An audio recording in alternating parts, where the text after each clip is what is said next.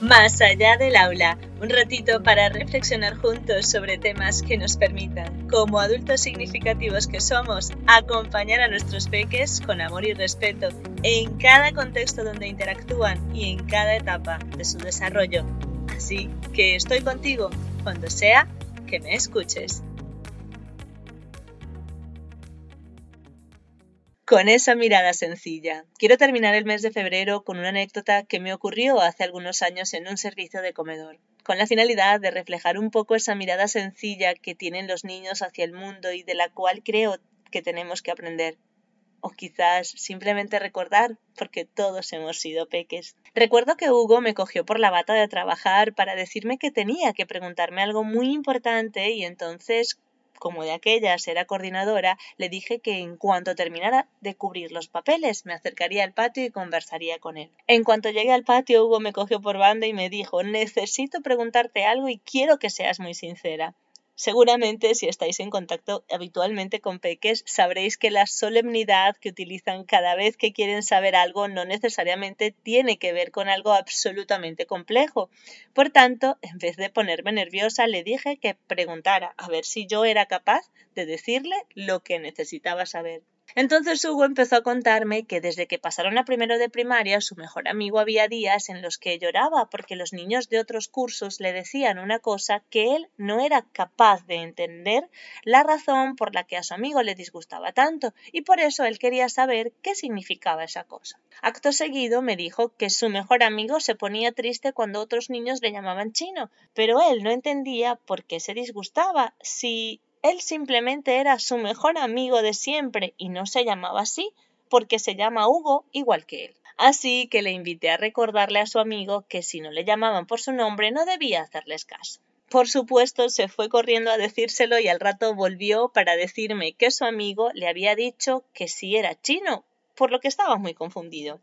Busqué al otro Hugo para que le explicase qué significaba ser chino. Entonces el otro Hugo le dijo que eso quería decir que él no era de España y por eso él se sentía triste ya que sus padres sí lo eran. Justo cuando iba a responder, Hugo, el que tenía un montón de dudas, le dijo que no tenía que preocuparse por eso, ya que para ser de España solo hay que vivir en ella, y como él ya vive aquí, pues es de España y chino. Y eso es muy divertido, por lo que él también quería ser chino, así que después les preguntarían a sus madres cómo hacerlo y se marcharon corriendo a jugar. No sé qué contestaron las madres de estos peques, pero sé que a día de hoy siguen siendo muy buenos amigos. Por supuesto, a lo largo de los casi 20 años que llevo trabajando con y para peques, tengo apuntados ejemplos similares en los que los peques no dejan de confirmarme lo bonito de su mirada hacia el mundo. Creo que el ejemplo que os he puesto es precioso. Sin embargo, quiero despedir el episodio de hoy con otra anécdota que me ocurrió el primer día de este mes de febrero en el servicio de madrugadores, porque sin buscarlo, el peque que hizo el comentario nos dejó a mi compañera y a mí sin palabras, así que lo único que pudimos hacer fue acercarnos para darle un beso a pesar de las mascarillas y agradecerle su inmensa generosidad. Aquí va la anécdota.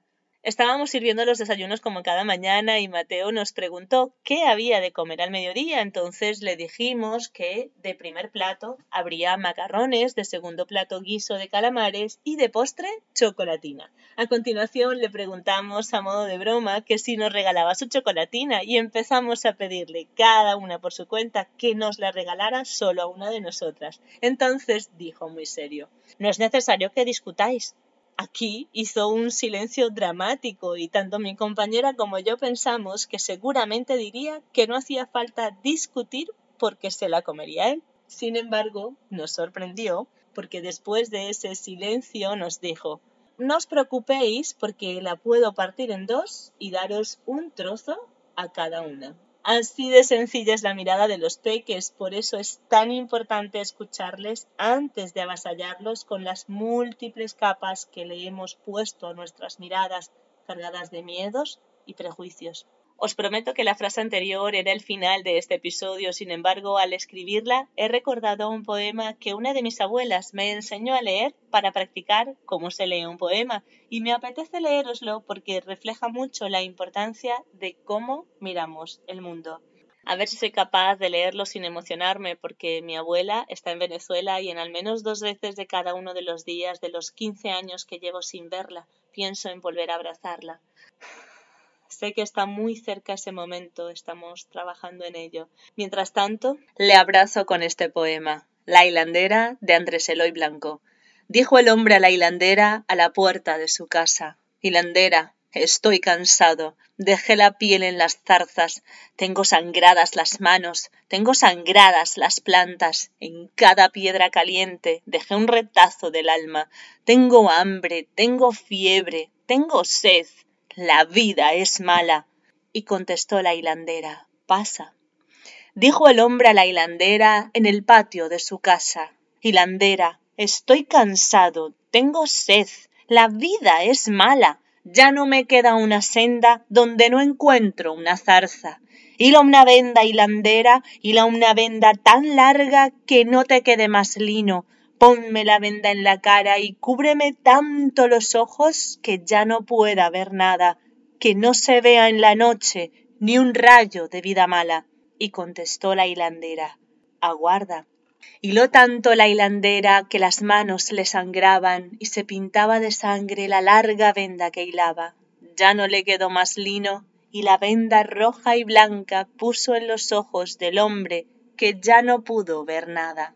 Pero después de unos días el hombre le preguntaba ¿Dónde te fuiste, hilandera? Que ni siquiera me hablas. ¿Qué hacías en estos días? ¿Qué hacías y dónde estabas?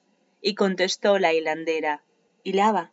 Y un día vio la hilandera que el hombre ciego lloraba. Ya estaba la espesa venda atravesada de lágrimas. Una gota cristalina de cada ojo manaba y el hombre dijo Hilandera, te estoy mirando a la cara. Qué bien se ve todo el mundo por el cristal de las lágrimas. Los caminos están frescos, los campos verdes de agua. Hay un iris en las cosas que me las llena de gracia.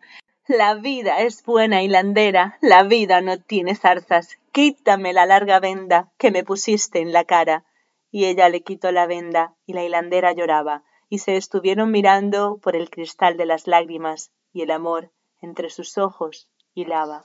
Ahora sí me despido y despido febrero con el propósito de seguir recuperando mi mirada sencilla hacia el mundo, porque la vida es buena y bonita, y cuando no la vemos así no es porque sea mala, es porque hay dolores que atender y sanar para poder verla y disfrutarla con todo su esplendor. Nos escuchamos en marzo con el próximo episodio que se titula Todo el día órdenes.